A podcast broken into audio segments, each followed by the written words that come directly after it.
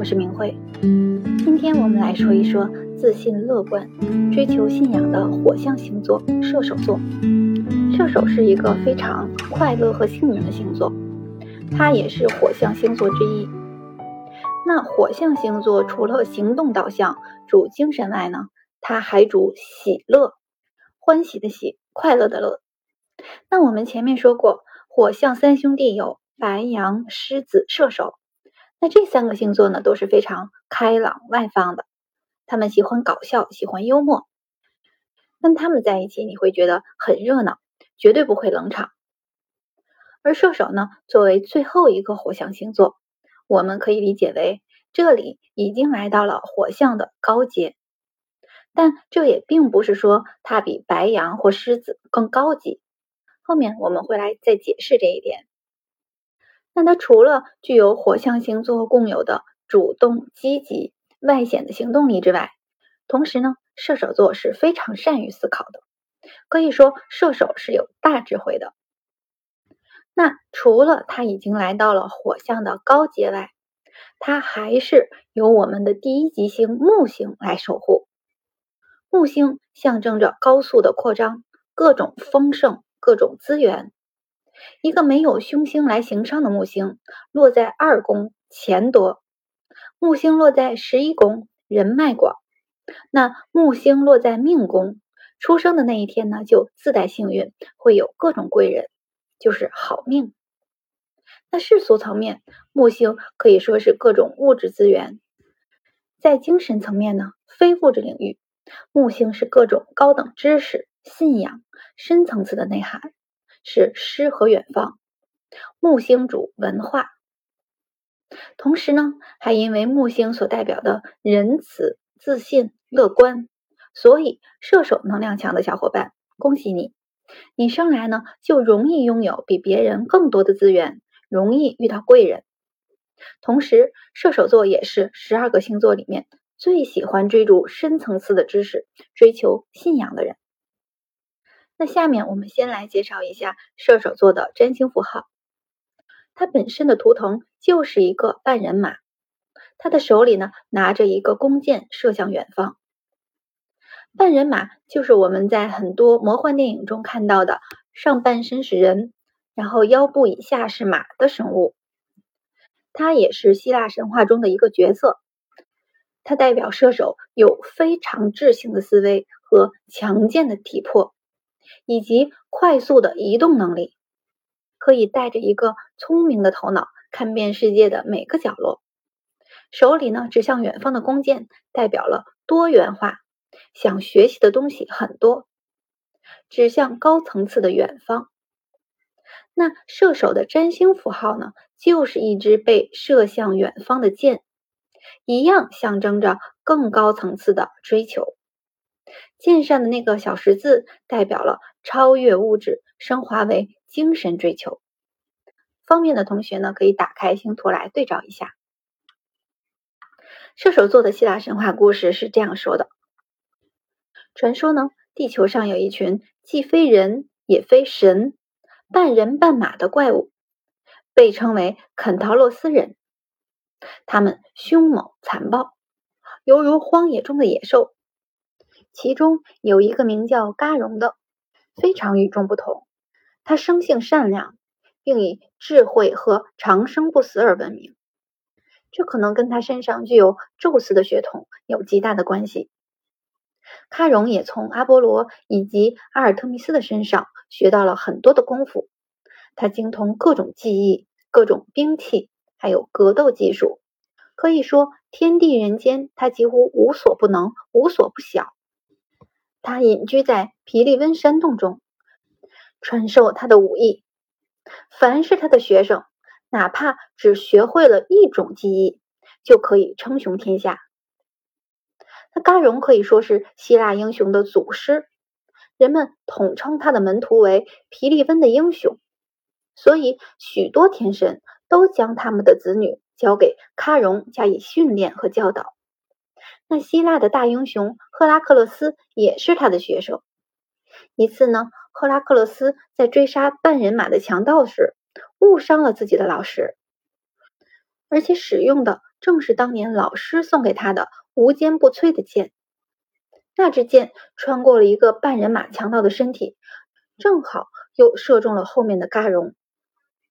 喀戎本是不死之身，但赫拉克勒斯的剑浸泡了九头蛇许德拉的毒液，喀戎感到疼痛的折磨已经超越死亡。当时盖亚的儿子普罗米修斯呢，因为为人类盗取了奥林匹斯山的圣火，正被宙斯绑在高加索山上受苦。有一天，赫拉克勒斯为了寻找金苹果来到这里。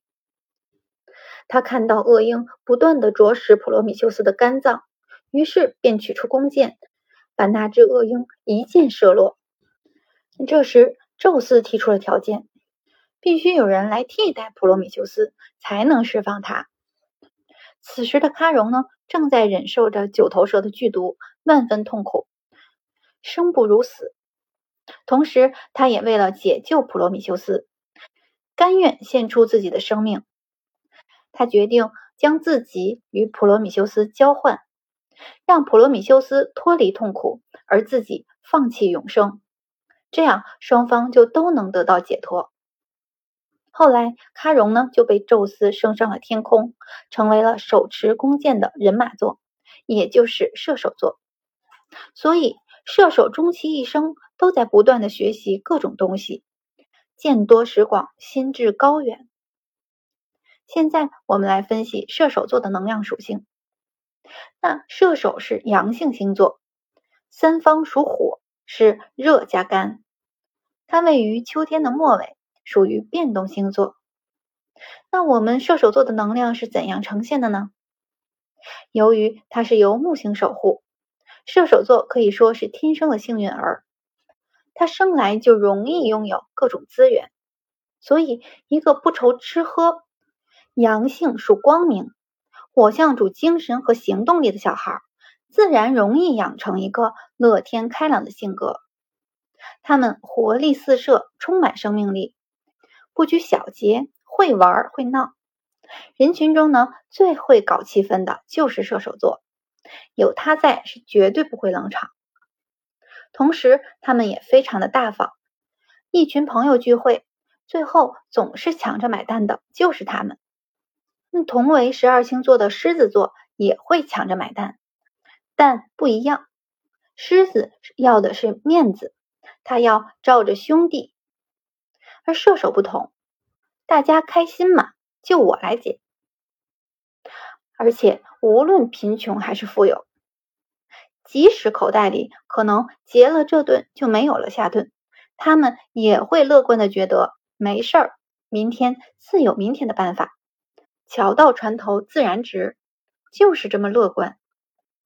而因为木星的幸运呢，明天可能真的就有办法了。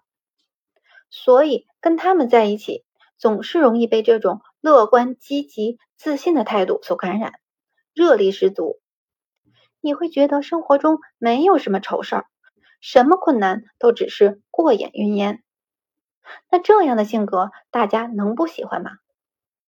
所以他们的朋友很多，那自然的人脉也会越来越广。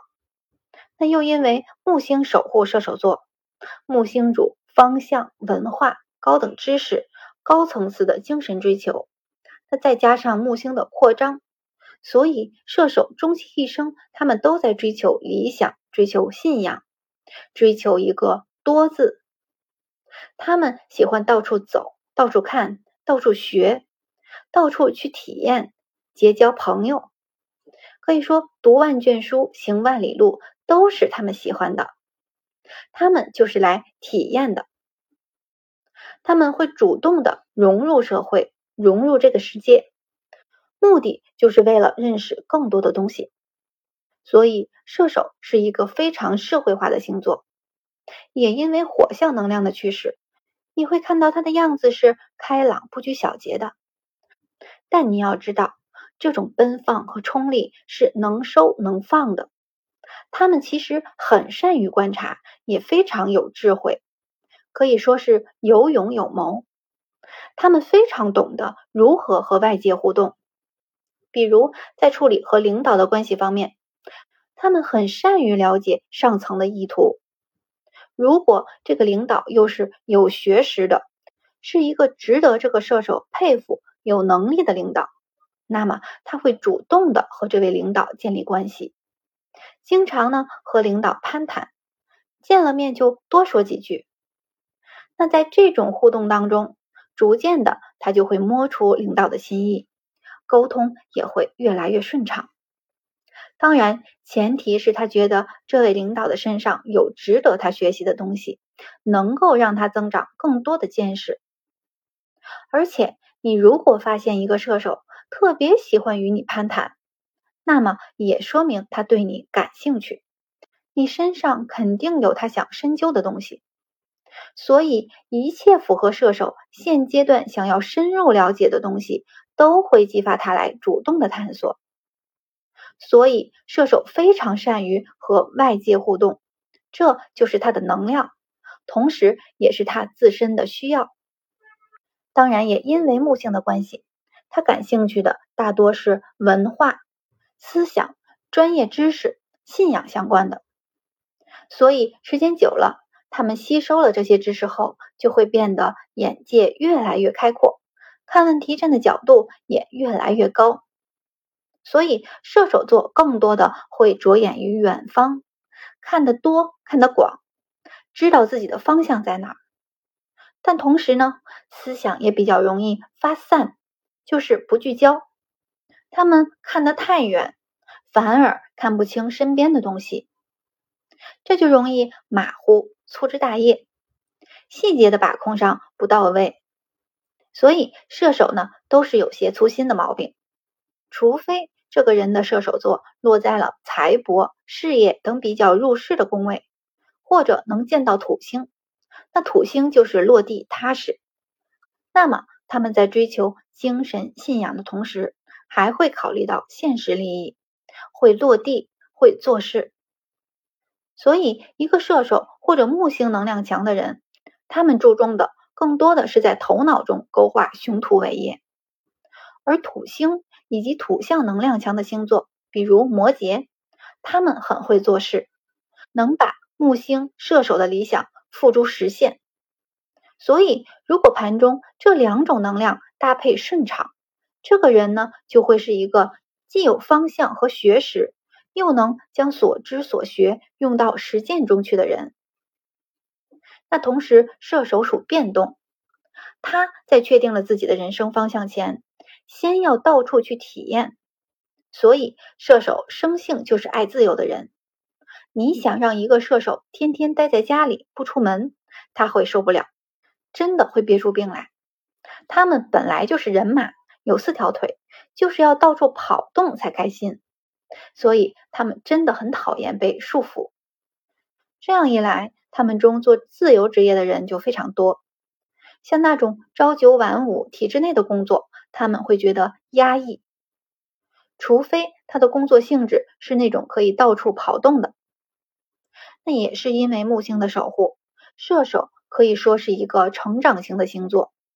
它可以大致分为两个阶段：年轻的时候，他们热力四射，喜欢运动，爱旅游，爱到处结交朋友，四处的跑。那到了中年呢，见多识广之后，更多的是开始走入形而上。寻找生命的意义，所以射手也代表着高等教育，比如大学、宗教、哲学、法律等等，就是这种专业度比较高的知识。那十二星座中的双子座也非常喜欢学习，他们也是变动星座，喜欢到处去收集信息。那双子所代表着是初等教育，双子的学习呢重在多。在非常的庞杂，什么都知道。那相比射手，他欠缺了一些深度。所以射手座的关键词是我看，那代表着射手总是眺望着远方，不断的追求更高更深。那射手是我们最后一个火象星座，它的前面有初生牛犊不怕虎，喜欢冒险的白羊，接着又有自带王者之气。光明正直的大狮子，那再到我们不停的去体验、不断去追寻各种高层次的射手，他们都具有火象的光明、积极、行动力、能量外放的特质，但同时也是一个能量逐步提高和完善的过程。那这里并不是说射手座有多么高级，而是说他们是处于能量的不同阶段，每个阶段也都有他们特有的优势。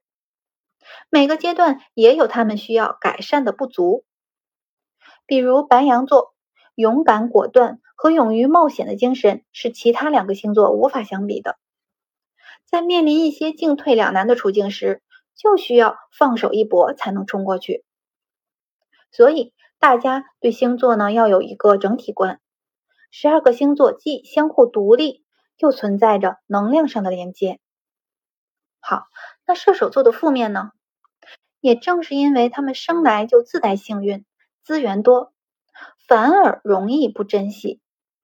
一个星盘中呈克相的射手，容易过度的浪费，大手大脚，也容易好逸恶劳。人心中呢，总是喜欢以小博大。我用一块钱当筹码，换十块钱回来。他们容易好赌。或者做一些超高风险的投机，希望钱可以轻松的进来。再来，射手座生性开朗乐观，他们对朋友慷慨，也很容易向朋友许诺。可是你要知道，他的这个承诺并没有经过深思熟虑，这个承诺并不严谨，你要做好他兑现不了的准备。当然，他做出承诺的时候是出于善意，他不是在故意骗人。在那个当下，他是真心实意的允诺给你，只是很欠考虑。那事后你再找到他，质问他，他可能呢会给你一个抱歉的微笑，对不起啦，可能是考虑不周，会跟你嬉皮笑脸。最后你也拿他没有办法。慢慢的时间久了，你也了解他了。他有时就是容易这样没心没肺，有一些缺乏责任感。所以射手座要注意修正的是，多些严谨，不要浮夸和过于乐观，不要总想着去浪迹天涯，要有责任感。同时也要注意过度的浪费。那我们的射手掌管了肝脏，所以也要注意这方面的疾病。好，那今天我们射手座就讲到这里。下一节我们来说运筹帷幄、追求事业的土象星座摩羯座。谢谢大家的收听。